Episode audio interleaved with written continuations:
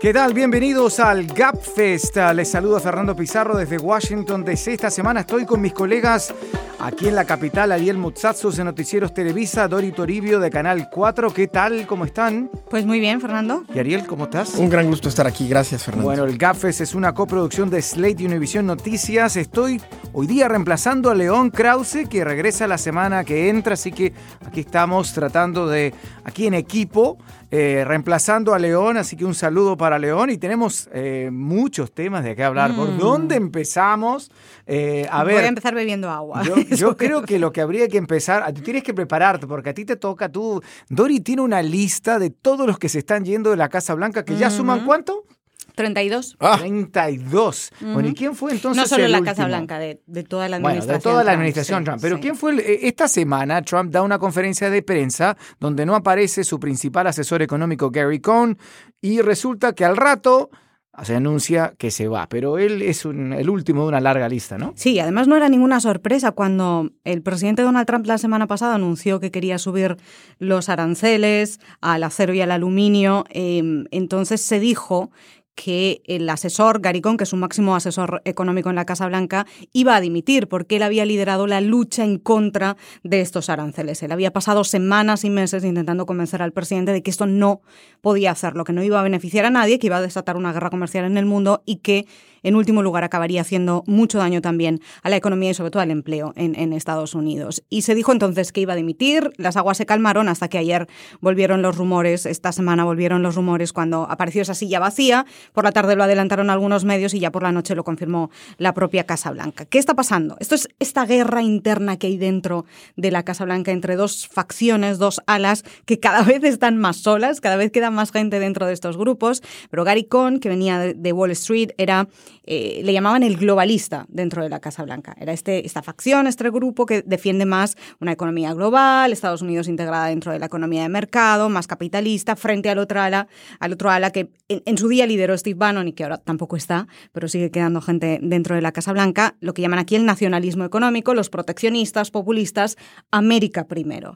Esta había sido una lucha entre ambos bandos durante mucho tiempo, el tema de los aranceles, que era una de las grandes promesas de Donald Trump durante la campaña electoral, y cuando él lo anuncia, pues a Gary Cohn no le queda más remedio que dimitir porque era una derrota personal y ya sabemos cómo funciona Washington. Él había puesto la cara, él era la cara que lideraba la lucha en contra y el presidente finalmente decidió no hacer caso a su máximo asesor económico, lo que le dejó eh, fuera. Él estuvo a punto de dimitir el año pasado, en 2017, en agosto, por la defensa que Donald Trump hizo de los nazis, de las manifestaciones nazis en Charlottesville. Él llegó a escribir una carta de redacción, pero nunca la presentó. Y entonces el comentario que hay aquí en Washington estas últimas horas es que hay que ver que a muchos conservadores no les ha importado nada lo que ha hecho Trump hasta ahora, ni los comentarios, ni los tweets, ni los ataques, ni las políticas, ni otras políticas proteccionistas con Estados Unidos. Pero parece ser que este tema de los aranceles sí. Es decir, parece que esta sí es la línea que están poniendo muchos conservadores de hasta aquí. Entre ellos Gary Cohn, y yo creo que esta es la pieza que, que, hay que entender y explicar para su salida de la Casa Blanca. Ahora, ¿hasta cuándo vamos a seguir hablando de esto? Pues no lo sé, porque como Hasta llevamos que a se breaking sigan news, saliendo toda la gente, si no queda nadie. como tenemos 10 breaking news al día, ¿no? Uno no sabe, uno habla hoy de Gary Cohn, pero no sé, quizá mañana estemos hablando de, de, de cualquier otro. Pero mira, eh, Ariel, a ver, el tema de los aranceles, yo no soy ningún economista, pero obviamente el tema de los aranceles está afectando mucho a grandes aliados, eh, Brasil, Europa, bueno, y obviamente Canadá y México. Y, el tema de NAFTA y todo esto, y, Trump dice, bueno, esto no va a afectar a Canadá y a México, lo de los aranceles, si es que ellos acuerdan arreglar NAFTA. Y al mismo tiempo tenemos al uno de los principales asesores de Donald Trump, su yerno Jared Kushner, tan cuestionado que perdió su, su security clearance eh, top de top secret, ahora resulta que va a México. ¿Cómo mezclamos todo esto? Lo de los aranceles, el tema. Me imagino que Kushner va a tener que ir a hablar algo de eso ahí también, ¿no? Yo supongo que sí. Yo creo que aquí hay varias cosas, vamos por partes. En primer lugar está la cuestión de eh, la renuncia de Gary Cohn, que es una muy mala noticia para los países miembros de la Organización Mundial de Comercio, una muy mala noticia para los eh, países que creen en el comercio internacional y en eh, la cuestión global, pero también una muy mala noticia para quienes están renegociando el Tratado de Libre Comercio, especialmente para México y para Canadá. Porque, eh, bueno, Donald Trump ya ha dicho que va a perdonar los aranceles. A, México y a Canadá si se portan bien y si renegocian el Tratado de Libre Comercio de tal manera que a Estados Unidos le beneficie y le ayude a bajar el déficit y no sé qué tanto. Pero eso, pues hasta cierto punto es esperable y esperado. Entonces, algo hecho muy al estilo Trump, en donde deja sus puertas de salida eh, para poder desdecirse eh, y poderle a una parte de su auditorio y de su base dejarla contenta, pero no alienar eh, a, a, otra parte que está esperando lo contrario. Y entonces él puede, eh, como decimos en México, eh, chiflar y comer pinole. y no pasa absolutamente nada. Eso por un lado. Pues no lo ha oficializado todavía. No, hablado, pero lo va a no oficializar. oficial, ¿no? eh, eso ya es un, un, hecho. Luego, me preocupa que con la salida de Gary Cohn haya también salido de la agenda del presidente Donald Trump esta reunión eh, que también se iba a llevar a cabo hoy jueves, que sale el podcast, con los líderes de eh, las principales empresas acereras y del aluminio. Eso ya no va a escuchar Donald Trump a ellos y eso es un problema. Y luego está el tema de la visita que el miércoles realizó Jared Kushner a México, que pues es evidentemente muy, muy rara, es inesperada. El martes en la tarde, a mí, bueno, me, mediodía, a mí me dijeron que iba a pasar algo en la relación bilateral, que iba a ser la noticia del año. Y yo dije, bueno, bueno, que sea menos, ¿no? Me puse a, reportear y no encontré nada. Las fuentes que normalmente me dicen que bien, hasta cuando vienen, ya saben, los secretarios de Estado de, México y tal, nada, nadie sabía nada.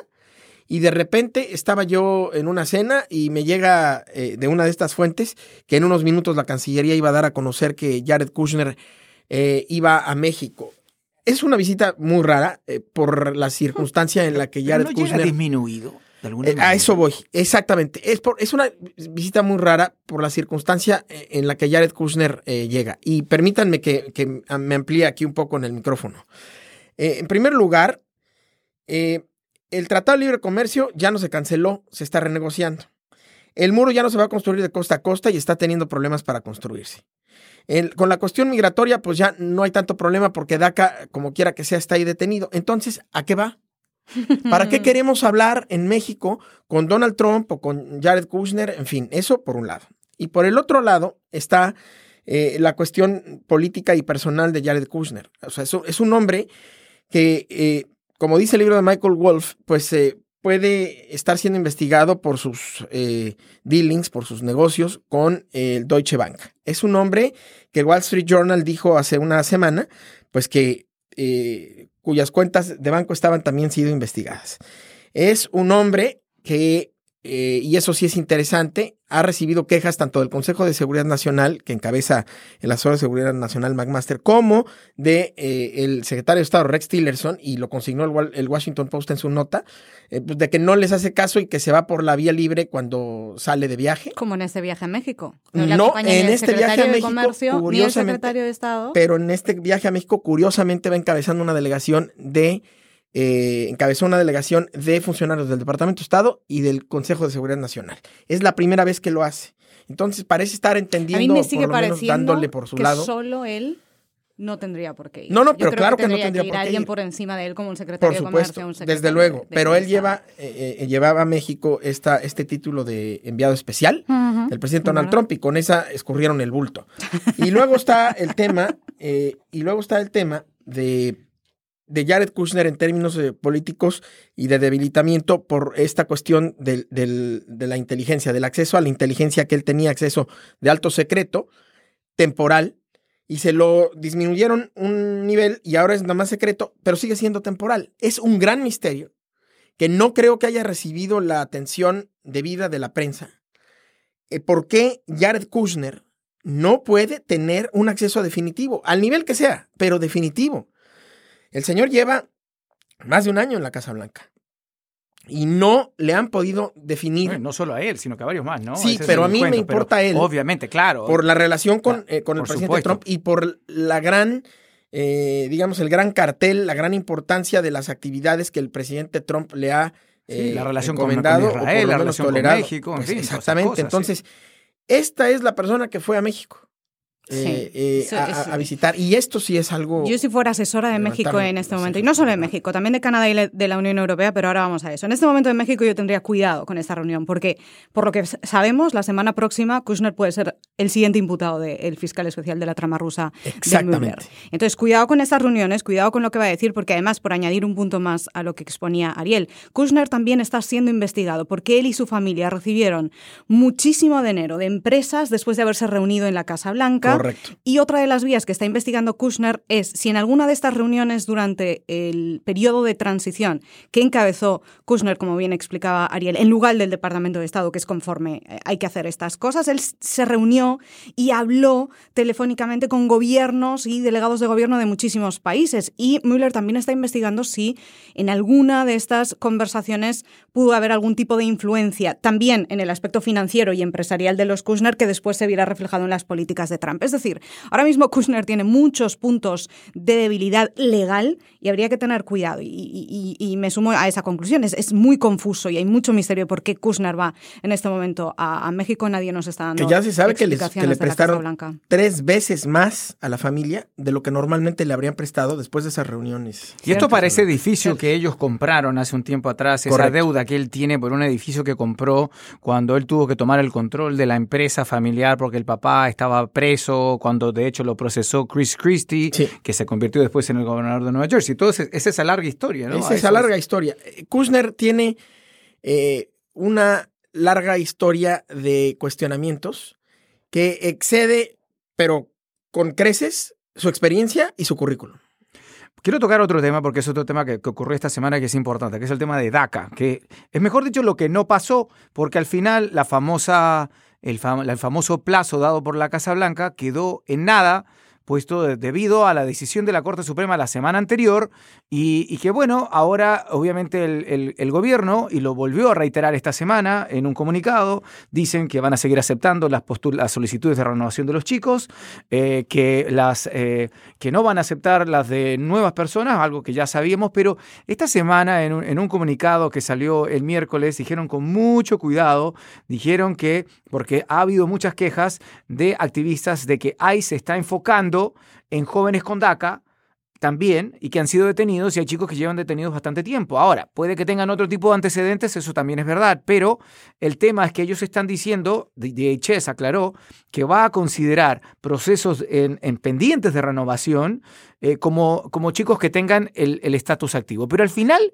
lo que esto sí, eh, lo que hace es eso, empujar, como se dice en inglés, patear eh, el, tarro o lo que sea, la lata para, para, fin de año, porque ¿qué pasa con DACA, Ariel? ¿Qué, qué, pasa? No pasa nada al final, ¿no? Aquí yo quisiera hacer una presión técnica, no pasa nada. Eh, pero podría pasarse que la Corte de Apelaciones, donde está el caso, toma una decisión. Eh, es una, por supuesto, pero tenemos que aclarar ahí, que eso es importante, que el gobierno de Trump se brincó, se quiso brincar a la Corte del Noveno Circuito y eh, hacer que la Suprema Corte decidiera sobre este caso, eh, en términos del bloqueo tanto del juez de California como del juez de Nueva York. Y eso no ocurrió. La Suprema Corte dijo no, que lo decida primero la, la, del noveno circuito eh, y luego vemos. Entonces, el, noveno circuito es una instancia evidentemente menor que la Corte. Entonces, estamos esperando que decida la del noveno circuito y luego, si la del noveno circuito eh, decide lo mismo que los jueces, que son primera instancia de California y de Nueva York, pues entonces eh, seguramente el gobierno apelará eh, y se irá a la Suprema Corte de Justicia y en todo eso, pues échenle el tiempo que se vaya a tardar, número uno. Pero número dos, esto se parece, y por no decir es la misma táctica, porque tiene ahí algunas cosas que no, pero se parece a todo lo que ha hecho Trump en términos de grandes acuerdos. ¿Qué hizo con el Acuerdo de París? Se salió, pero en realidad no se salió porque no se puede salir. ¿Qué hizo con eh, otro tipo de... ¿Qué hizo con lo de la UNESCO? Sacó a Estados Unidos de la, de la UNESCO, pero en realidad pues no, no, no lo sacó. ¿no? que hizo con es que No, es está así, Sí, es verdad. Lo deja Pero todo en suspenso. Esto es un poquito diferente porque es política interna, Por supuesto El que es diferente, por eso dije. Esto venía descrito en su libro. Él, él- él este es el mecanismo, estas son las herramientas que él utiliza a la hora de renegociar. Tiene cuatro fases. La primera es ser bully, atacar, insultar. Después abre una pequeña puerta de estoy dispuesto a renegociar. Después intenta, como decimos nosotros, hacerles la pelota, es decir, qué bueno es México, cuánto quiero a México, eh, qué, qué bien los Dreamers, están en mi corazón los Dreamers. Este es el tercer punto. Y el cuarto es volverse a sentar a la mesa de negociaciones y intentar eh, recibir un buen acuerdo. Por eso siempre, y es el, el punto perfecto que toca Ariel ahora, yo siempre con todos los temas que acabamos de hablar ahora, desde los Dreamers hasta el tema de los aranceles, mi respuesta ahora mismo siempre es calma. Y es el mismo consejo que le doy a los Dreamers que le daría en este momento a Bruselas. ¿Por qué? Tengamos en cuenta cómo está ahora mismo la Casa Blanca y cómo está Washington. Hay un caos mayúsculo impresionante. Aquí nadie sabe qué está pasando. No para de salir gente de la Casa Blanca y de la administración Trump. El presidente un día dice una cosa en cuanto a cualquier tema. Por ejemplo, los aranceles. Un día dice que sí, al día siguiente dice que bueno, que no cree que vaya a haber guerra comercial. Al próximo día tuitea a las 5 de la mañana que otra vez sí. Va dando tumbos de una manera o de otra. Hay un mapa de caos y en esto hay que contextualizarlo todo. Es imposible saber qué va a pasar con este caos general. Y el caos afecta además a Trump de manera personal. Según se ha revelado en la prensa durante todos estos últimos días, fue la noche de la salida de Hope Hicks, la directora de comunicaciones de la Casa Blanca, su persona de máxima confianza, la mujer que llevaba con él desde el principio de la campaña electoral, de repente dimite. El presidente se enfada tanto que esa noche, según todos los medios de Washington, describieron que estaba en un estado tal de ira y de enfado que decidió declarar una guerra comercial al mundo. Es por eso que tenemos que tener siempre cuidado con todas las piezas. Y una segunda razón, que tampoco estamos hablando y que también sumo y que insisto, vale para todos los temas de los que estamos hablando. Desde el DACA hasta los aranceles, al próximo tema que hablemos, porque estamos uno en año electoral, 2018, y ojo, estamos antes de unas elecciones que para Donald Trump en su mente van a ser muy importantes, que son las de la semana que viene, las elecciones especiales en Pensilvania, en las que los republicanos están jugando un escaño, un asiento en el Congreso, en la Cámara de Representantes, porque uno de los republicanos, Murphy, tuvo que retirarse por asuntos personales. Creo que tuvo una affair, salió a la luz, que había obligado Sí, que a su amante a abortar Exactamente, sí. cuando su mensaje es de familia, ¿no? De unidad, antiaborto, provida, todas estas cosas, renunció y ahora los republicanos se juegan ese escaño en las elecciones en un distrito en Virginia, en Pensilvania, en el que Donald Trump ganó por 20 puntos y ahora las encuestas están muy ajustadas y hay un demócrata que es un ex marine de 33 años que además es muy moderado y muy conservador en algunas cuestiones, como las económicas, apoya los aranceles de Trump, que se cree que puede arrebatarle el distrito y por lo tanto el escaño. Es decir, creo que hay veces que eh, intentamos racionalizar tanto lo que pasa en cada uno de los temas y aislar los temas. Hablamos de Dreamers, hablamos de la inmigración, hablamos de la economía, hablamos de DACA, hablamos de las amantes de Donald Trump, de eh, cada uno de los temas, pero en realidad todo está dentro del mismo contexto, que es uno año electoral, dos, hay un caos tal que ahora mismo muchas de las reacciones están de las decisiones se están tomando exacto Claro. como para cambiar de tema de la agenda, que sabemos que esto es algo que le gusta a Trump, crear caos, que a él le encanta, porque se le da bien, Eh, crear más polémicas, crear nuevos titulares. Una vez escuché a una periodista de la Casa Blanca describirlo así, con una imagen que desde entonces se me quedó grabada en la mente, y es, llevas una camisa blanca, te haces una mancha de, de salsa en el lado izquierdo y decides que en lugar de lavar esa camisa y quitar la mancha, lo que vas a hacer es ponerte otra mancha en el lado derecho. Y, y así sucesivamente. Después una mancha en el centro. Y así todo para desviar la atención de la primera. Es cierto, desvías la atención de No la primera lo mancha. manchado que quede. Ya nadie va a mirar la primera. Pero claro, tienes el resto de la camisa manchada. Bueno, tenemos un desafío de nuestra querida productora Paulina Velasco, es que a ver si sí, así, acordarnos nomás cuántos se han ido de la administración y la Casa Blanca, porque no solamente eh, es, la, es la Casa Blanca, como decía Dori. A ver, empecemos. Michael Flynn, John Spicer. Antes de Michael Flynn fue Sally Yates, Bueno, la fiscal. Sally Empieza por Yates. Ponle Sally Sally Yates. Yates. Sally Yates, Michael, Michael Flynn, Flynn, John Sean Spicer, Spicer. Reince Priebus, Sí, correcto. Tom, Eh, Tom Price. Price. Tom Price. Price. Luego, evidente, bueno, vamos a Bannon, darle Steve Bannon. Keith Schiller, que era el, el guardaespaldas Así es. personal de Solo Donald tú te Trump. acuerdas de, de esos. No, es que Schiller era, Hicks. es una de las personas que más le dolió al presidente porque llevaba con Yo- él yo- tres, yo- cuatro décadas, ¿no? Hawk Hawk Hicks. Hicks. Was so bad, so bad that he left so bad. Dos comunica el primer eh, director de comunicaciones de la Sí, Casa Blanca, Duke. Sí. El segundo que fue Spicer, aunque después pasó a ser portavoz. Hicks, que es eh, la tercera. Porter, el novio de Hicks, jefe de personal de la Casa Blanca, acusado de malos tratos. Eh, Rafael, otro de los portavoces de la Casa Blanca, asociado al ala de, de, de Kushner. ¿Cómo se llama el asesor que estuvo con Gary Cohn en estas reuniones con Peter Navarro? y ah, con sí, el segundo. ¿Es, tienes Sport- toda ¿es la Porter? razón. Eh, no, Porter era jefe de personal. Perdóname, Portman. Portman, muy bien. Portman, ahí le Rob. Portman. No, Sí. Rob Portman es, eh, es un senador de, de- de Ohio. No, pero también se llama No, Rob. era el, el segundo Ah, del bien, Consejo Asesor de, de Eh, Nacional. Mark. Corralo, que era el Te voy a suplicar jefe que del cuando me equipo vayas a legal corregir, que te que, asegures lo, que lo venga de que lo que Ay, vas a no decir. Qué barbaridad. Qué- no Otra vez, señor Qué, Pizarro. qué fuerte. ¿ah? Qué, Qué fuerte, barbaridad. qué Todo bien. agresivo. Walter Shaw, director de la Oficina de Ética de la Casa Blanca. Pero, pero como que queda un nombre grande que no me puedo acordar. Como Sí. que me falta alguien, ¿no? Así, pero uno. No sé quién más. No, no, si alguien. me- ah, James Comey, director del FBI. Ah, bueno, claro. Nada, nada más ni nada menos. Bueno, James también Comey, director del FBI, por salió de la- supuesto. salió Anthony Scaramucci. 10 La días de la embajadora de. México, Robert- Ah, eh, Que no sé si sea para presumir, pero Scaramucci me sigue en Twitter. Scaramucci, pero ¿cómo se nos olvidaba Scaramucci? Scaramucci, maravilloso, sí. Scaramucci que no duró ni, ni bueno, que es no- ni 10 días, ¿no? Diez días exactos fue. Que tuvo La embajadora que- de México, no sé, me, me parece que sí, se va de la administración, pero no estaba nombrada por este gobierno y, y obviamente, pero de todas maneras ya también está saliendo, está saliendo, mm, está saliendo bien, ¿no? O sea, pero todavía nos faltan, ¿ah? Nos faltan, nos faltan. Estamos aquí buscando, ya estamos empezando a hacer trampa, estamos empezando a mirar. Sebastián Gorka. Sebastián Aunque claro, este estaba bastante cantado. Tom Price, que ya lo hemos Sí, dicho. ya dijimos Tom ¿Cómo se llamaba la, la secretaria de la Agencia de Control de Enfermedades que dimitió Ah, también. porque tenía la de- acciones de la tabacalera? La del ¿os CDC, no me puedo acordar sí, cómo sí. se llamaba. Uf, hay una cantidad de. Pero bueno, estamos viendo. Yo, yo, a mí, yo opino que, que la verdad es, es que es el, el puesto de comunicaciones de la Casa Blanca. Y aquí voy a dar un, un dato interesante sobre quién está ahí. Omarosa. Omarosa. Omarosa, por supuesto. ¿Quién podría tomar el puesto de comunicaciones? Yo sigo pensando que hay dos latinas que están posicionadas en la Casa Blanca, que es Helen Aguirre Ferré, que, bueno, ¿Tú crees allá que Helen está- Aguirre Ferrer querría ese cargo? yo no lo sé, pero está también Pero sería muy yo- hace ojalá poco. que lo tome Helen. Pero fíjate que yo creo que ella tiene un puesto que no, no ha sido, no ha cambiado su puesto.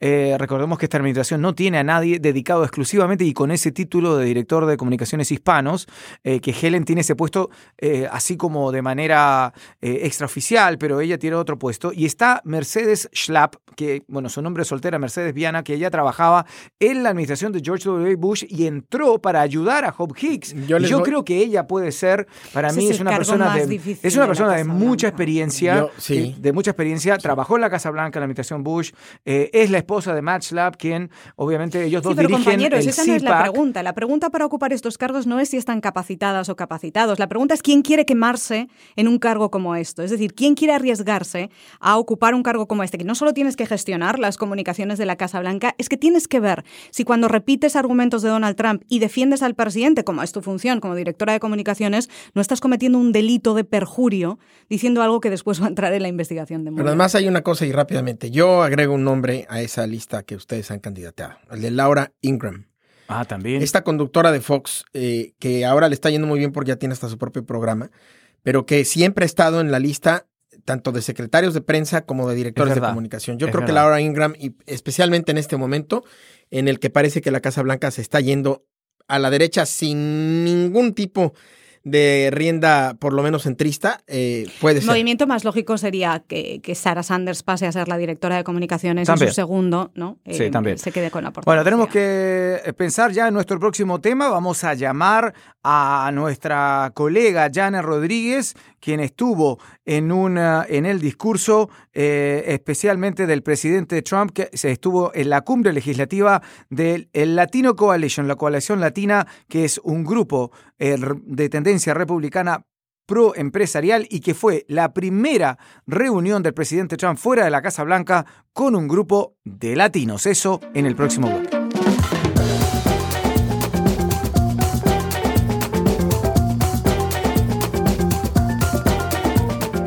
Está usted escuchando el Gapfest en español, una coproducción de Slate y Univision Noticias. Les saluda nuevamente Fernando Pizarro. Estamos aquí con Dori Toribio y Ariel Mozzazos. Pero esta semana tenemos además también a nuestra gran colega Jane Rodríguez, que estuvo presente en un discurso, podríamos decir, un inusual discurso, acercamiento a la comunidad hispana del presidente Trump, que habló al Latino Coalition, que es un grupo eh, pro-empresarial de tendencia republicana, dirigido además, ahora presidido por Héctor Barreto, que fue administrador de pequeños negocios durante la administración de George eh, W. Bush, y que bueno, a ver, ¿Qué fue lo que dijo? Tú estuviste ahí.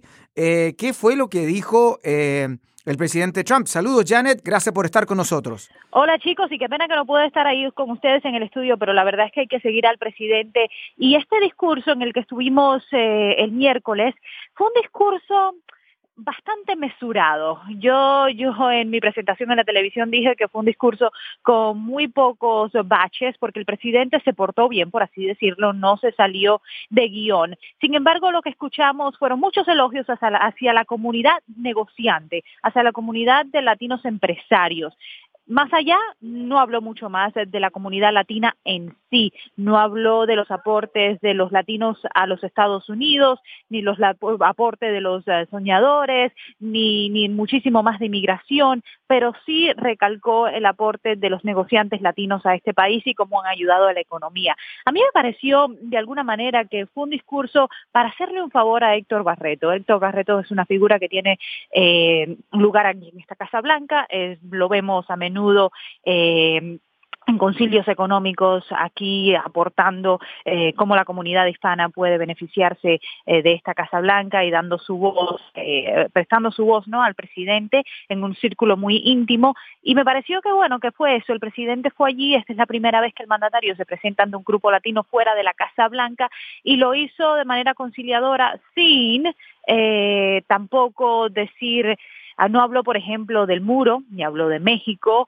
eh, ni dijo tampoco que México pagará por este, eh, tampoco habló de Puerto Rico, algo que sorprendió a muchísimos eh, allí en la audiencia, pero lo que más sorprendió, sin extenderme mucho, es cuando el presidente dice que ocho de cada diez latinos apoyan el sistema de la inmigración basado en mérito. Y en ese momento todo el mundo miró al presidente con cara de sorpresa porque no al momento no sabemos de dónde, mm, de qué fuente sacó el presidente esa, eh, esos datos.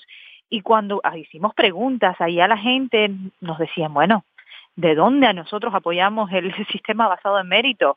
¿Cuántos latinos pueden llegar a este país eh, bajo este sistema? Al contrario, nosotros somos gente de familia que queremos que nuestros familiares vengan a este país. Así que el presidente está completamente equivocado al dar esa cifra. Janet, ¿y el resto del discurso, además de este dato, eh, cómo lo ha recibido este, este grupo de latinos conservadores? Porque aunque Trump no haya lanzado sus habituales insultos, porque hay que ser claros con esto, a, la comunidad hispana y a la comunidad latina, obviamente lo habrán escuchado en alguna otra parte, aunque no lo haya dicho en el, en el discurso en ese foro. ¿Cuál es la reacción de un grupo como este sabiendo que el presidente suele ser tan hostil con la comunidad?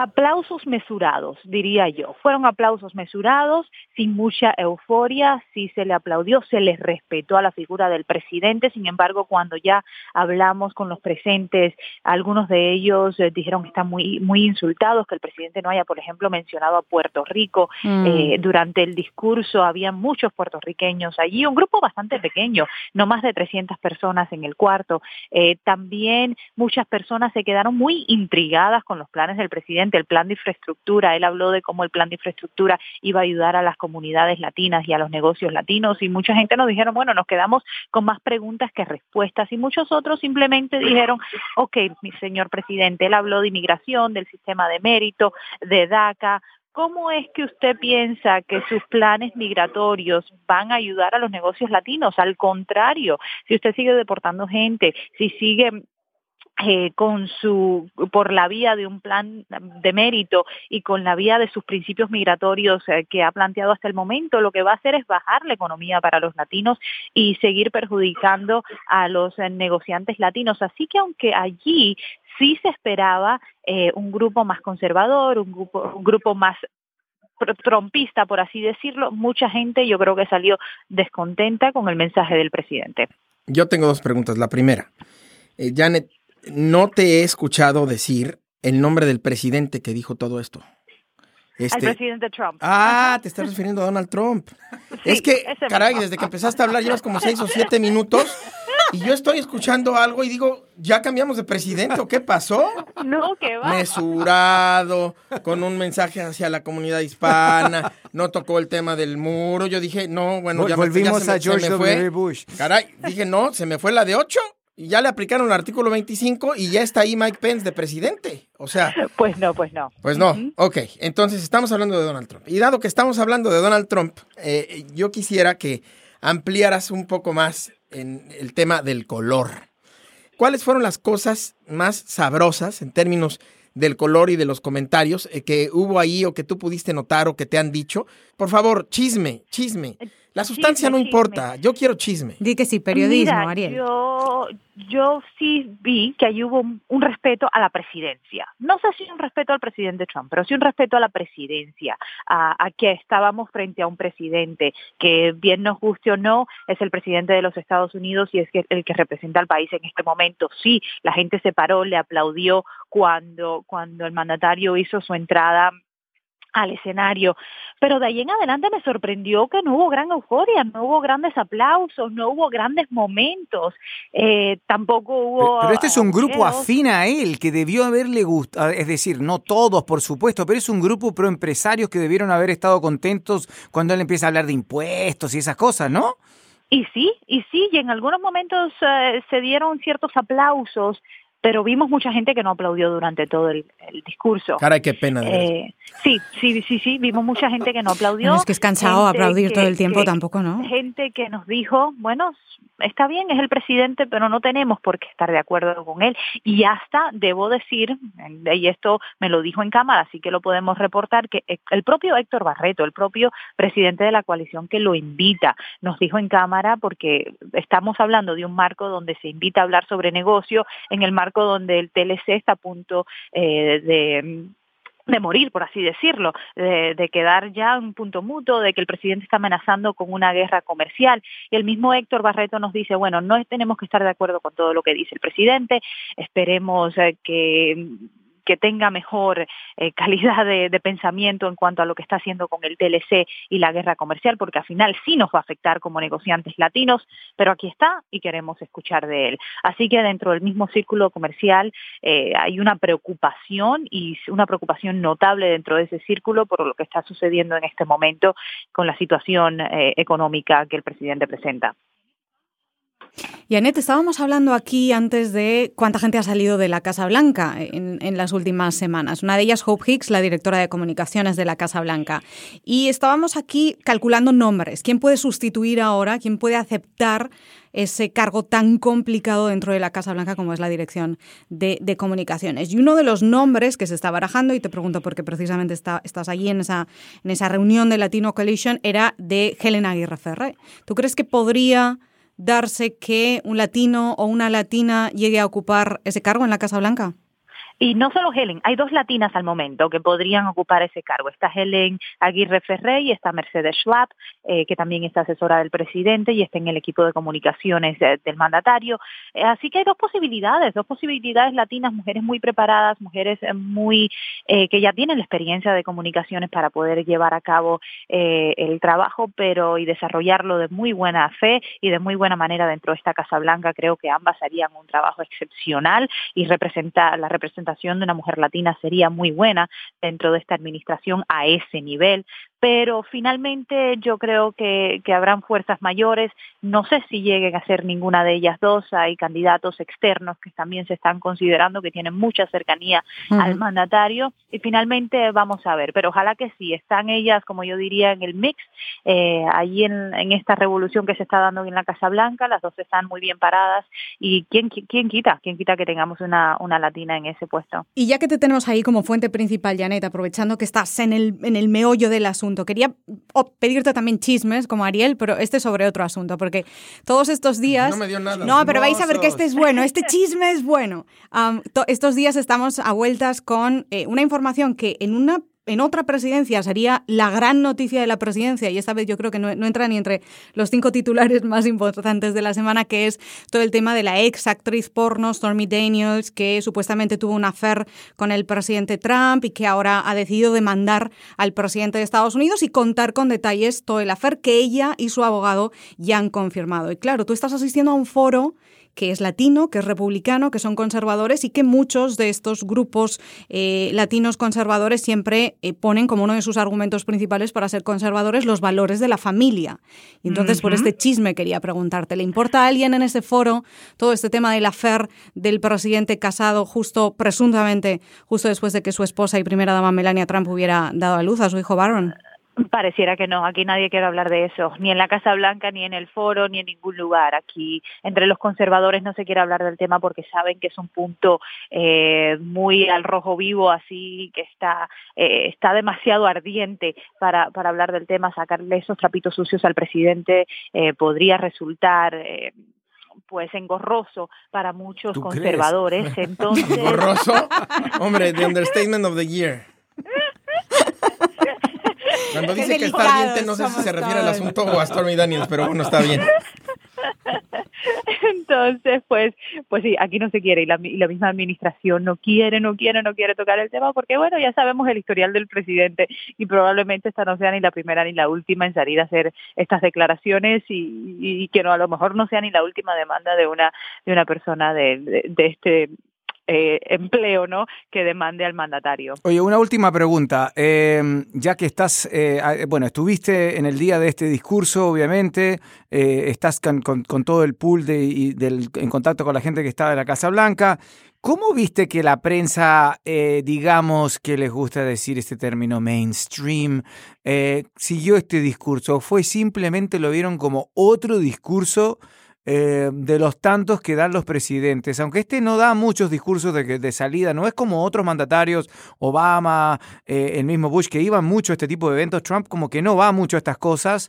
¿Y cómo lo vieron? ¿Lo vieron de la manera que le estamos dando tanta relevancia quizás los medios en español porque finalmente le está hablando a un grupo hispano o fue como cualquier otro día en la Casa Blanca en la oficina?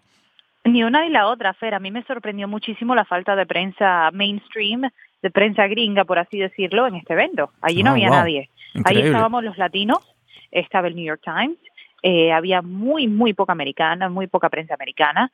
Eh, sí estaba el pool, obviamente, la prensa que sigue al presidente, que fue la que cubrió claro. finalmente el discurso para todos los demás medios, pero allí no había un interés de la, de la prensa eh, en general para este evento. Si seguimos siendo eh, el gigante apagado para mucha el gigante gente. Dormido. Esto qué mal, ¿no? Para una cosa buena que hace, ¿no? Que en, en, principio un primer discurso en un foro latino es importante y tendría es que ser una noticia. Es claro. importantísimo. Ya haya de hecho no controversia, ya haya dicho claro. no eh, hablar del muro, lo que sea, finalmente el hombre fue allí, se paró frente a los latinos y afrontó a una, a una comunidad que, que le ha criticado muchísimo, porque hay que decirlo, y, y, estar allí presente, aunque esta gente se sabía que era gente eh, que le iba a apoyar, pues se tomó un riesgo bastante grande, pero lo hizo y me da mucha pena que no haya habido la cobertura tan, eh, tan necesaria. Bueno, pero que, nosotros que estuvimos ahí, este. todos estuvimos ahí, nosotros estuvimos ahí, ¿qué es lo que importa? Oye, pero a ver, esta sí que es la última pregunta. ¿Sí le echó la culpa a, a los demócratas Ah, que nos gustan los chismes. Pero bueno, pues somos periodistas, sí. entre nosotros siempre hacemos la misma. Esta es la última, te juro que es la última soy, pregunta. Yo soy periodista no chismoso, no es ah, lo mismo. No, no es lo mismo, pero siempre todos hacemos lo mismo, que te juro que es la última pregunta. Una cosa, son pero chismes bueno. políticos, que no son chismes, son chismes políticos. Me hacen acordarme de un chiste que no puedo contar aquí, pero no importa. Oh, bueno. Pero, pero bueno, la cosa es que él dijo sí, habló de DACA y por supuesto no, no, no, no desaprovechó la oportunidad en este caso de culpar a los demócratas, ¿verdad?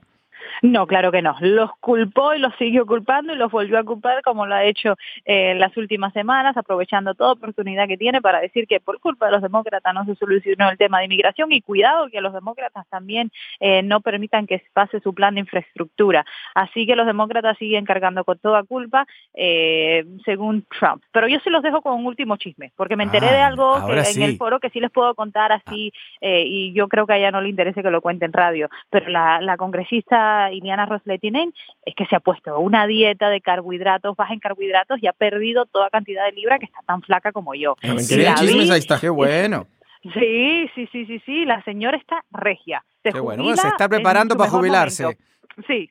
Qué bueno, qué bueno para ella. Bueno, bueno, Jana Rodríguez, nuestra gran colega, te extrañamos mucho. Ella estuvo presente en este discurso del presidente Trump, el, bueno, importante para la comunidad hispana, por ser el primero entre una organización latina fuera de la Casa Blanca.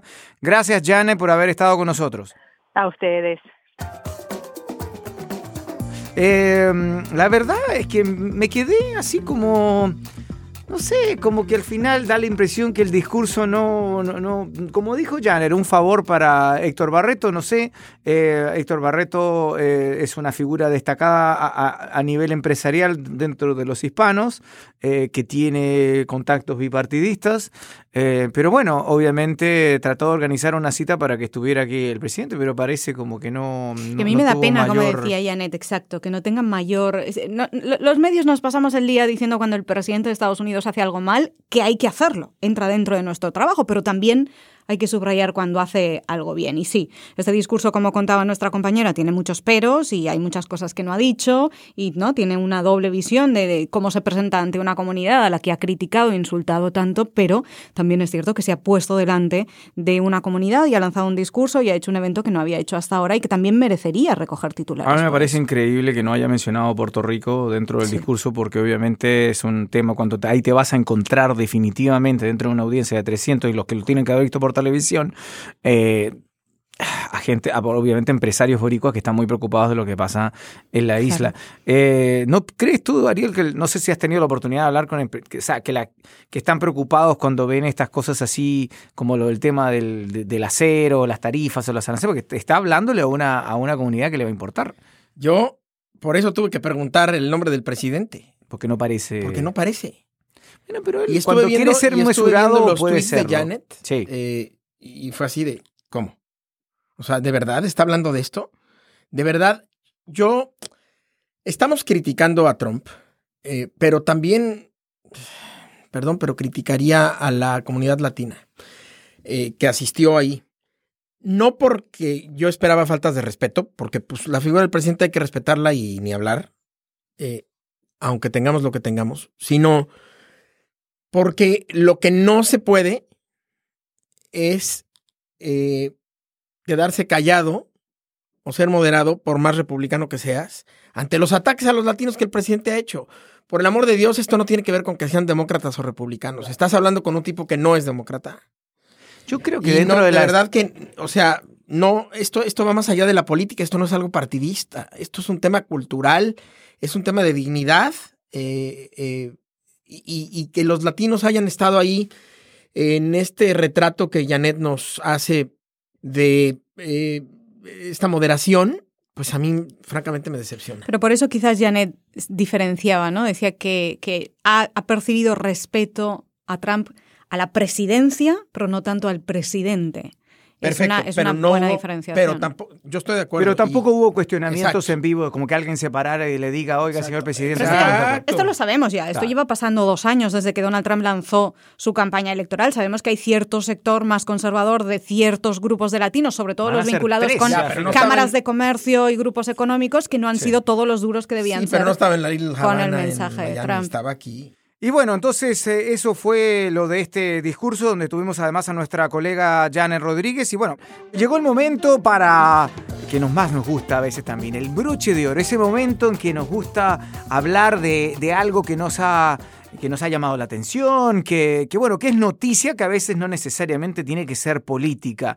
Vamos, Dori, primero, ¿cuál es tu broche de oro de esta semana? Estamos en marzo y eh, aquí en Estados Unidos se celebra el mes de la historia de las mujeres porque todo es en torno al Día Internacional de la Mujer, el 8 de marzo, que se celebra en todo el mundo, también en este país, y que yo creo, y por eso quiero em, que este sea mi broche de esta semana, que este año 2018, este Día Internacional de la Mujer tiene unas connotaciones muy diferentes a otros años por todo lo que ha ocurrido en el último año. Empezando por Estados Unidos, en cada uno de nuestros países también, pero empezando por Estados Unidos porque eh, el año pasado, 2017, arrancó con una gran marcha de mujeres histórica aquí en Estados Unidos y en muchas partes del país.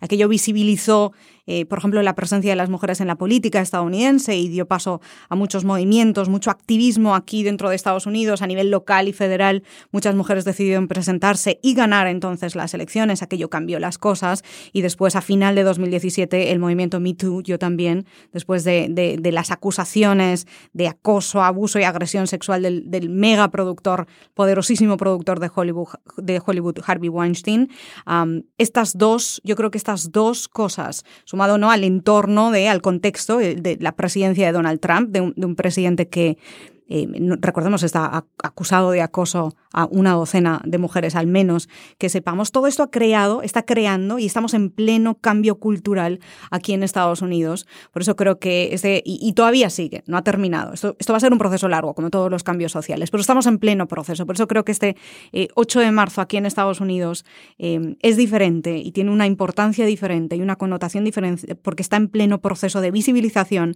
de muchos de los problemas y, de las realidades de las mujeres hoy en día. Y esto no ocurre solo aquí en Estados Unidos, eso está ocurriendo en muchas partes del mundo. Por ejemplo, en España, el 8 de marzo se, se convocó también una gran huelga por primera vez en la historia. Miles de mujeres se sumaron y se suman a esta, a esta huelga, un paro también para visibilizar cómo serían cada una de nuestras profesiones si no hubiera mujeres en ellas. Por ejemplo, bajo el hashtag eh, en nuestra profesión, bajo el hashtag las periodistas paramos, también miles de periodistas decidieron eh, sumarse a esta huelga. Esto es la primera vez que ocurre en España. Por supuesto, esto es una decisión muy polémica, bajo el nombre de huelga feminista. Hay mucha gente que está en contra. Hay muchos partidos políticos que se han declarado en contra, otros que han dicho que, bueno, que una huelga de una jornada entera no, pero quizás solo de dos horas, ha generado muchísima polémica, como ocurre aquí en Estados Unidos y como ocurre en cada uno del resto de los países siempre que se debate sobre el tema del feminismo y del 8 de marzo y de la visibilización y de las protestas.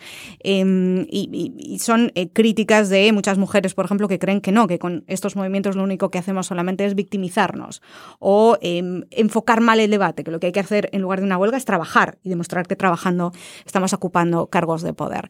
luego, por otro lado, están... Eh, los que piensan que no, que todavía hay mucho por hacer, que sí, las mujeres han avanzado mucho, pero todavía hay mucho por hacer. En nuestra profesión todavía hay muy pocas mujeres en cargos directivos, directivos muy pocas mujeres dirigiendo periódicos, muy pocas mujeres ocupando cargos de poder en consejos de administración. Los porcentajes varían en cada uno de nuestros países, pero es una realidad general. Lo, que es increíble, porque uno va a las, a las facultades de periodismo, en, me ha tocado verlas en América Latina y en Estados Unidos, y la gran mayoría de las personas que están estudiando nuestra profesión son mujeres las que vienen las que vienen, las futuras jefas. Ojalá que eso ocurra si no está ocurriendo ahora y que esa transición ocurra pronto. También es importante hablar del proceso legislativo aquí en Estados Unidos, donde hay muchas mujeres que se están candidateando como producto de una reacción a, la administración Trump, como producto también del movimiento Me Too.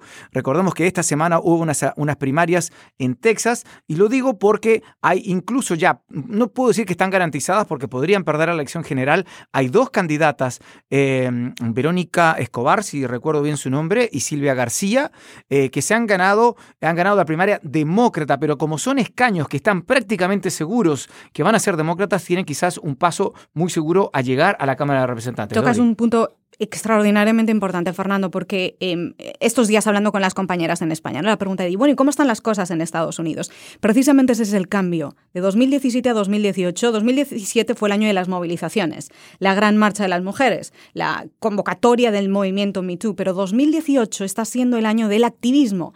Las propias convocantes de la marcha de las mujeres este año, en lugar de convocar una huelga como la que hubo aquí en Washington el año pasado, el Día, de, el día Internacional de la Mujer, que se llamó Un Día Sin Mujeres, este año lo que dicen es marchemos hacia las urnas. Se trata de que las mujeres voten más y de que las mujeres se preparen más para presentarse a las elecciones y acceder a cargos de poder a nivel local, federal, estatal y también nacional en Estados Unidos. Y ya ha habido consecuencias. En Virginia, las elecciones del año pasado, muchas más mujeres se presentaron y ganaron en puestos locales. También en, en el Congreso Estatal de Virginia, por ejemplo. Ese es un cambio. Por eso yo creo que conviene que subrayemos este 8 de marzo y este mes de marzo en general de este 2018, porque hay muchas cosas que están cambiando, de las protestas y las movilizaciones está pasando al activismo y, creo que esta es, una cosa que conviene subrayar sobre todo desde los medios de comunicación. Eh, entrevisté con motivo del Día Internacional de la Mujer a dos mujeres eh, mexicanas en Washington. Una es Carmen Moreno, la secretaria ejecutiva de la Comisión Interamericana para la Mujer eh, de la OEA, embajadora además eminente de México y una figura diplomática importante. Y la otra es Patty Hinich, la chef mexicana que es la cara pues femenina de la cocina mexicana, eh, porque conduce el programa este de Patty's Mexican Table en PBS, que se ve pues en todos Estados Unidos. Y las quisiera dejar o transmitir los mensajes que ellas me dijeron en la entrevista. Eh, Carmen Moreno nos dijo que su mensaje era muy sencillo para las mujeres, que no tuvieran miedo. Y me dijo, pero yo tengo un mensaje también para los hombres, que no tengan miedo de que las mujeres tengan éxito. Eso me pareció algo con lo que me quedo y, y no, y no se me va a borrar. Y la otra es Patty Hinich que dijo, yo quiero decir que las mujeres tenemos que saber qué cosas estamos dispuestas a poner en la mesa de negociación y qué cosas no. Eh, y que tenemos que negociar y tomar las decisiones de todo aquello que nos haga sentir orgullosas frente a nuestros hijos y frente a nuestros nietos. Yo creo que son dos frases que eh, ahí las pongo en el Día Internacional de la Mujer, pero que me parece que dicen mucho de la nueva Mm. realidad eh, de las mujeres, pero también de cuánto falta por avanzar eh, para extender esa nueva realidad. Y tocas un punto fundamental que a mí siempre me parece que hay que poner sobre la mesa en este debate y es que también vosotros tenéis que formar parte de esto. No podemos, eh, si solo las mujeres nos manifestamos, si solo las mujeres protestamos o solo las mujeres hablamos, ¿no? Ponemos este tema sobre la mesa y hacemos que sea visible, no cambiamos nada. En esto tenemos que estar todos juntos. Por eso eh, eh, era muy acorde ese mensaje de, que los hombres no tengan miedo. Yo diría que- los hombres también participen en estas cosas, porque al final los cambios sociales tenemos que ser todos juntos, no va a ser solamente una parte. No, indu- indudable que el, movimiento Me Too yo creo que va a llegar mucho más lejos. Ojalá que así sea, ¿no? Que sea un cambio no solamente en el sentido sobre el tema del acoso sexual, que ya es lo suficientemente grave, sino que además en un progreso para una mayor igualdad, igualdad en salarios, igualdad en oportunidades, un montón de cosas. Pero bueno, vamos a, a tomar un tema un poquito más, porque, porque Ariel y yo no tenemos broches de oros, tenemos broches de Óscares. Uh. Claro, por supuesto. Ya porque- sé por dónde Porque fue, vais. fue la noche de los Óscares latinoamericana. Y yo por- ni os he felicitado alguna- todavía. No, no te preocupes. Es ahora igual, me falta siento de educación qué falta de. Yo la perdono, yo la perdono, la barbaridad. perdono. No importa, después se disculpa con, una, con un traguito, con uno se Fernando, invita. Ariel, muchas felicidades por esa noche fantástica de los Sí. Oscars para Muchas de gracias. los De manera Oscars. indirecta, porque yo Y no mi hice respuesta nada. es muchas gracias, pero ¿por qué? Claro, Claro, yo no, no, sé pero nada, esto hay que bueno. celebrar. Y yo creo No, que lo claro tenemos que que, que celebrar celebrarlo. todos. Yo también me Claro. sumo a la celebración, ¿no? Bueno, también como nos ha tocado en varias oportunidades anteriores celebrar a España, en fin, por sus victorias en los Oscars. Pero vamos primero eh, con, con, el- con la gran noche mexicana, porque Dios mío, qué noche más linda, porque no solo es la Mm. victoria de Guillermo del Toro, es el cuarto, la cuarta vez, porque en- el gran trío de oro del cine mexicano, que es Cuarón, eh, Alejandro Gon- González González Iñárritu, Iñárritu y ahora del Toro del y. González Iñárritu, que ha ganado dos veces. Sí. Y, y además son, creo que, cuatro, cinco victorias en cuatro años. Y además también la gran noche de Coco, eh, porque de, de- de una película que mal que mal, hecha por, por un estudio norteamericano, que, que, ensal, que, que realza la cultura mexicana. Y yo ahí quisiera agregar, evidentemente todavía no premiados como se merecen o no tan premiados como estos tres, pero yo quisiera agregar a Guillermo Arriaga. el- También. el- Mm. el- Amores el Perros. gran- eh, eh, además, presumo mi maestro de cine en, en, en la universidad, pero el, el guionista de Amores Perros y de las otras dos, porque es una trilogía, ¿no? De 21 gramos y de... eh, y de Babel, ¿no? y de Babel. Sí, sí. Y eh, también agregar al hermano de Alfonso Cuarón, a Guillermo Cuarón, y a un hombre que promete mucho que se llama Pepe Portillo, que es el escritor y codirector de la película Little Boy, que no sé si ustedes eh, vieron. Si no han tenido oportunidad de ver Little Boy, por favor véanla. Es de verdad eh, una película con un guion eh, que te sorprende a cada minuto y que justo cuando crees que ya le encontraste la cuadratura, eh, sucede otra cosa más. Esta fue la noche más mexicana de los Óscares. Ese es mi broche de oro. Eh, yo estaba... ¿Y, y por qué crees tú que fue? Bueno, bueno, fue más mexicana porque no solo fue Guillermo del Toro, sino que está también Coco, por eso estamos hablando. está, ¿no? está también Coco, pero además los presentadores. Mira, estuvo Derbez, ¿no? Sí. Eh, presentando. Una chica que se llama Eisa González, creo. Sí, Sí. y luego estuvo eh, Derbez presentando. Lupita Nyong'o, que, bueno, es en primer lugar keniana porque su origen y su apariencia, eh, pues la delatan, pero es mexicana. Estuvo, eh, y ella se ha reconocido como tal, aunque en esta ocasión no lo haya mencionado, eh, eh, vale la pena decirlo. Eh, Salma Hayek. Salma Hayek, estuvo Gael García Bernal, Mm. Eh, cantando con nada más ni nada menos que Natalia Lafourcade. Sí. Eh, es- Quizás debió haber cantado otro, esta pero ese es canción otro de tema. Remember Me. Sí, ese momento estuvo ahí un poco tenso. Segunda vez, Pizarro, ya estuvo, ¿no? Pero es que, por No, Dios. en esto Pizarro. tienes que concedérselo, No, Ariel. pero, pero El- tema afinación- Lo han No criticado nada. todos, porque, por Dios. Fue Yo- romántico, pero afinado no. Yo, a ver, perdón, Claro, yo fui políticamente muy correcto. Yo puse en mi Twitter, ¿qué interpretación la de Natalia Lafourcade? Ella sí. No Ella mentiste. sí. Y Yo nomás dije qué interpretación. cada quien dirá Ella sí. qué mala o qué buena o qué, eh, eh, digamos, plana. No, pero yo creo que sí dice mucho el hecho de que, de que Gael haya estado ahí. Sí. Obviamente la voz de Natalia Lafourcade, pues eh, digo, a eso se su- dedica. por O sea, supuesto, pero- evidentemente está eh, este, mucho más, de eh, más allá de toda duda. Pero lo importante es eh, también el mensaje político que esto envía en épocas de Trump. Total, además el discurso que dio uno de los, los que de los de los de Disney Pixar cuando gana Coco dice esto es para la cultura mexicana y que lo diga un estadounidense ahí para mí tiene no Sí. quiero decir que tiene más o menos valor pero es muy importante A ver si no digo una barbaridad. a ver a ver a ver Pero Coco me parece la película internacional más mexicana de toda la historia. De verdad es que es absolutamente impresionante. Y no soy fan de las películas de dibujos animados. Mm. Es absolutamente perder muchos impresionante. puntos, fíjate que hubo una hace un par de años por no ser fan o por decir que No fue de las Coco. películas No de me acuerdo del ¿no? nombre. ¿Se acuerdan que hubo otra película que también tocaba el tema? Hace poco, hace un par de años, que era una película animada que también tocaba el tema de la, de la, del Día de los Muertos, en fin. Y no me puedo acordar del nombre en este momento, eh, pero, pero obviamente Coco, que, que no he tenido el placer de ver todavía, eh, como que ha cautivado mucho más a, a todo el público, ¿no? Ya para que, y, y Sí. soy, en este caso sí soy un referente, ya para que me haya cautivado a mí, realmente es que la película es, pero Y yo soy de las que creen que debió estar en la categoría, porque ha habido otras películas película. de Sí, mejor yo también película. creo, yo también Porque a creo. todo el mundo le, le- le gustó esa película, no solo a los mexicanos, todo el mundo consigue conectar con la sensibilidad de la película y la historia.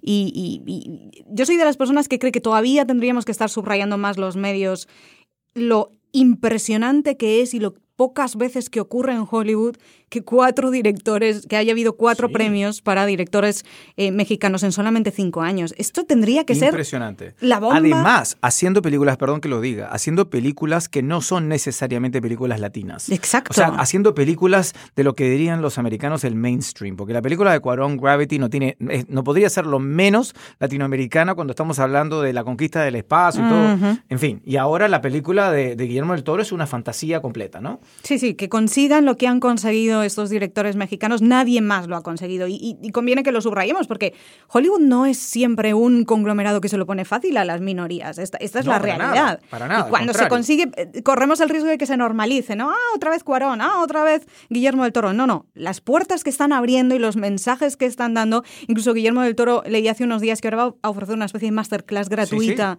porque Sí. quiere que Le- más jóvenes León- León, de sí. hecho, Eso ya lo estaba haciendo, ya lo estaba haciendo Guillermo Arriaga, ¿eh? Y ya lo estaba haciendo. León lo estaba tuiteando, de hecho, Sí. nuestro gran conductor estaba, estaba tuiteando eso eh, eh, este- esta semana. Bueno, yo quiero pasar a mi broche de oro porque obviamente es la victoria, eh, la primera eh, Oscar en, en la categoría de película extranjera, aunque ahora ya no se llama película extranjera, se llama película en idioma extranjero, eh, que ese es un cambio que hizo hace unos años la Academia, eh, de, bueno, de la película chilena Una Mujer Fantástica, eh, que no era la primera vez que una película chilena había sido nominada, eh, hace un tiempo atrás también hubo otra, y el año pasado, creo que fue el año pasado, donde hubo también una victoria de, de Chile, pero en un, en un corto animado, pero es... No es el hecho de que sea Chile, sino que es el tema. La película Una Mujer Fantástica, si usted no la ha visto todavía, porque no, eh, me imagino que habrá una mejor distribución ahora.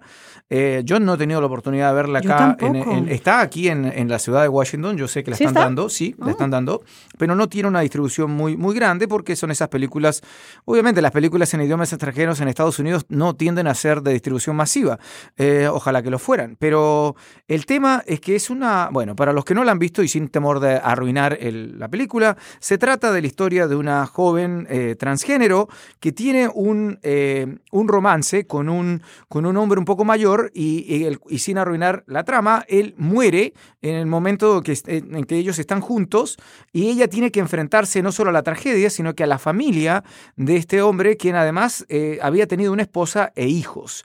Y además lo que demuestra es la discriminación, no solo en Chile, sino que también en muchas partes del mundo, para una joven transgénero que, por ejemplo, en un momento en que, en que la muerte, en circunstancias eh, no sospechosas, pero repentina, la policía la confronta a ella y le piden su, lo que en Chile le llamamos el carnet de identidad, su identificación, y ella dice, bueno, me llamo Marina, pero el, oficial le dice, pero ese no es el nombre que usted tiene acá. Y el nombre que usted tiene acá es el nombre legal que usted tiene, es decir, un nombre masculino. Y, la verdad es que la, actriz, Daniela Vega, que estuvo presente, que se convirtió en la primera mujer transgénero en presentar un premio en los Oscars, además, simbólico, ella ha dicho públicamente que critica a su país, a Chile, porque en su pasaporte tiene su nombre masculino. Esto trae al debate que en Chile en este momento se está por debatir, quizás no le toca a este gobierno, sino que al gobierno de Sebastián Piñera que asume este domingo, un gobierno un poco de tono más conservador, obviamente, si bien él la felicitó y felicitó al elenco ganador, eh, resulta que hay una ley de, identidad de género que se tiene que tratar de debatir en Chile, el cual mm. podría cambiar esto. Fíjate que a ella, ella vive en una municipalidad, como se llaman, o en Chile se llaman comunas, en una municipalidad del, Gran Santiago, que se llama Ñuñoa, me parece que es la donde ella vive, y le querían nombrar hija ilustre. Y resulta que se ha generado todo un problema que no la pueden nombrar hija ilustre porque legalmente ella es hombre. Entonces, bueno, es, hay un enredo bastante fuerte, pero trae a esto todo el tema de la discriminación, ¿no?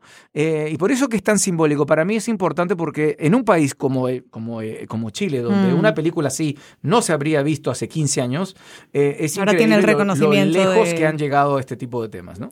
¿Y qué me decís del momento cuando se entrega el premio, que lo entrega Rita Moreno? Sí, además. Además, todo el momento que se creó después de que veníamos sucediéndose en la gala de los Oscars nombres y nombres latinos y nombres latinos, de repente sale Rita Moreno con una ovación espectacular, porque Hollywood adora Rita Moreno, y, y, a ella se le ilumina la cara cuando ve que tiene que abrir el sobre y ve que es Chile, y entonces grita, ¡Chile! ¿Sabes qué me llamó la atención? Me hizo, me hizo recordar cuando ganó el Modóvar hace unos años, bastante tiempo atrás, y recuerdo que la que presentó el premio fue Penélope Cruz y dijo, ¡ay, Pedro! Este es un momento cultural en España que está muy grabado. se ha convertido ya no en... si fue la primera victoria de Almodóvar, yo creo que no. sí. Pero no, me acuerdo. No sé, no, no, no me acuerdo, no me acuerdo. Pero recuerdo el momento. Sí, me acuerdo hasta del vestido azul de Penélope Cruz en aquel momento. Otra cosa de, Rita Moreno que es importante destacar. Ella es la única mm. latina, y creo que no hay muchos más tampoco en general, artistas que han ganado un Emmy, un Grammy, un Tony y un Oscar. Y de hecho, la superó eh, eh, un guionista, no sé si guionista o, compositor, que se llama López, no, no, no, que es latino, que es joven y que estuvo ahí, presentó con su, recibió el premio, es el único que lo ha ganado dos veces, es decir, ha ganado dos Emmys, o por lo menos no más de dos Emmys, ha ganado Emmys, o sea, ha completado la trilogía, no es la trilogía, ¿no? Sería la cuatrilogía, o lo ha hecho, la tetralogía seguramente lo ha hecho en dos oportunidades, increíble, ¿eh? Y un tipo joven, además. Pero bueno, en fin. Bueno, yo creo que empezamos a, cerrar lo que ha sido esta, este hermoso episodio, porque por lo menos lo pudimos hablar de cosas bonitas como el tema esto de los Óscares. Eh, por supuesto, un agradecimiento para Dori y para Ariel por haber estado con nosotros en esta oportunidad. Te echamos de menos, León, pero esperamos estar, que estés con nosotros en la próxima oportunidad. Recuerden que si usted es miembro de Slate Plus, le tenemos además un diálogo de nuestro panel en inglés al final de cada episodio. Y con esto concluimos este episodio de esta semana. Por favor, si les gustó, y espero que les guste, porque siempre estamos haciendo cada vez el episodio es mejor, que nos den estrellitas en iTunes. Y recuerden también, eh, escríbanos a elgapfest.slate.com si tiene preguntas y comentarios. Síganos por Twitter. Tenemos la cuenta arroba elgapfest.